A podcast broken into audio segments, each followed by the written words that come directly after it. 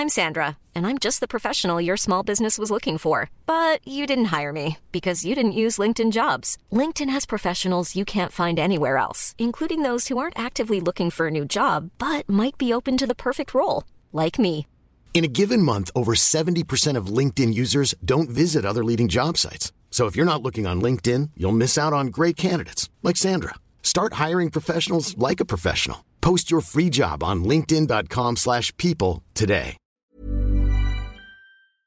Uno de los lugares a los que ya llegó este bicho es a la central de abastos, este mercado, el mercado más grande de América Latina. Ahí, bueno, pues se han tomado medidas, pero se ha hablado de que estas medidas han sido tardías por la manera en la que llegó este, este bicho. Así se ha publicado en algunos medios, incluso algunos analistas lo han dado a conocer. Pero para hablar de qué eh, acciones se han implementado y a partir de qué momento y cuál la seguridad sanitaria al interior de la central de abastos. Agradecemos a Héctor Ulises García Nieto, quien es coordinador general eh, de la central de abastos allá en la alcaldía de Iztapalapa, que esté con nosotros esta mañana. ¿Cómo está Héctor Ulises? Buenos días.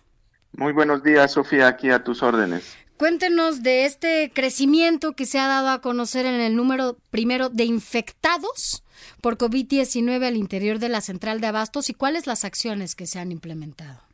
Bueno, quiero decirte que en realidad desde el 12 de marzo, que se declara la pandemia a nivel de la Ciudad de México, eh, se empiezan a, a iniciar acciones importantísimas en términos de sanitización de bodegas y en, y en la definición de usar mascarilla antes de que fuera obligatorio en la Ciudad de México. Entonces, fueron acciones muy tempranas y obligamos además a cada uno de este, los locatarios y de los permisionarios eh, eh, y de los bodegueros a sanitizar su bodega. Entonces, y recomendamos lavado de mano, lo que todo el mundo ya sabemos, el uso de gel, etcétera. Eh, desde marzo a mediados de abril, cuando empieza el crecimiento a nivel del, del país de los contagiados, hicimos otra operación que fue este, redoblar a través de una emergencia sanitaria la posibilidad de brotes dentro de la central. Cuando intervenimos de una manera masiva, cuando vimos que efectivamente había dos fallecidos dentro de, la central de abasto y había cerca de 25 contagiados. Eso estoy hablando de 26, 27 de abril.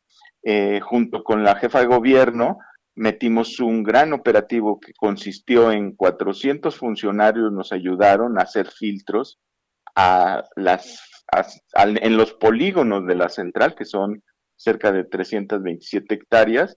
Eh, entonces, más de 400 compañeros nos ayudaron a hacer los filtros externos con la policía auxiliar y tomando temperatura, este, viendo que tuvieran cubrebocas, que no llegaran más de dos personas en carro, este, y accesaran a la central.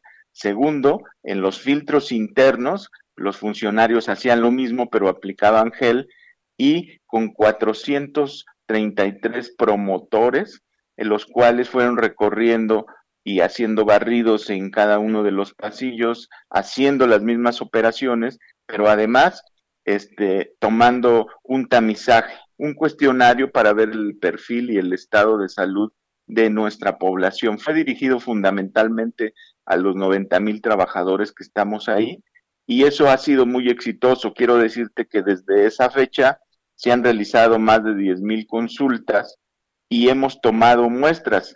Pusimos consultorios alrededor de, la central antes de los accesos convocamos a gente que tenía síntomas o a gente que estuvo en contacto con algún sintomático a realizarse este, consulta. Después se le practicaba la muestra. A la fecha, estoy hablando de más de 12 semanas de actuación, tuvimos más de 3.400 pruebas que hemos realizado y de los cuales hemos detectado 732 personas positivas. algunas con síntomas y algunas sin síntomas. ¿Qué se hace a la persona que detectamos con síntoma? Primero hacemos el programa de seguimiento de esa persona, un médico eh, se hace cargo de ella, lo está monitoreando permanentemente, se le otorga un kit médico en el cual incluye un oxímetro para estar revisando los niveles de este, oxígeno en la sangre y si decide ir a su casa, eso se realiza. Y si decide ir a un centro este COVID temporal Banamex, también la mandamos al centro COVID temporal ¿Cuántas personas han fallecido, eh, trabajadores eh, de la central de Abasto? Dice que son 90 mil alrededor. Entiendo que hay un flujo de casi 400 mil personas. Eh, ¿Cuántos fallecimientos tienen detectados hasta este momento? Alejandro, buenos días. quiero decirte que nosotros nos enteramos cuando cuando descubrimos dos este, fallecidos dentro de la central. ¿Quién lleva las cifras? La lleva la, la Secretaría de Salud a través de su área de epidemiología.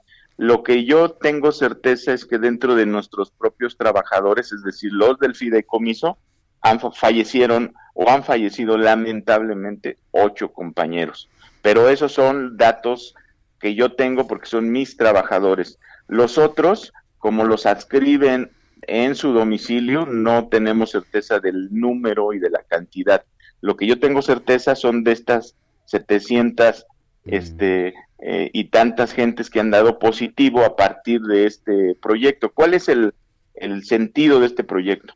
En primer lugar, es aislar a la gente, detectar tempranamente a, a, los posibles enfermos y canalizarla ya sea a su casa o a un hospital para lograr su aislamiento y, lo, y evitar que empeore y que llegue en condiciones ya muy riesgosas a, un hospital COVID. Ahora, y eso ha sido eso ha sido exitoso.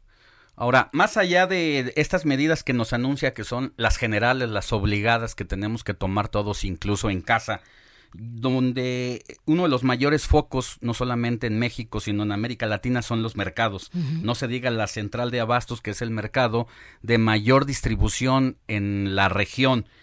Eh, más allá de estas medidas simples eh, o, generales, ¿tienen ustedes como implementadas o van a implementar como horarios específicos de tráfico de personas?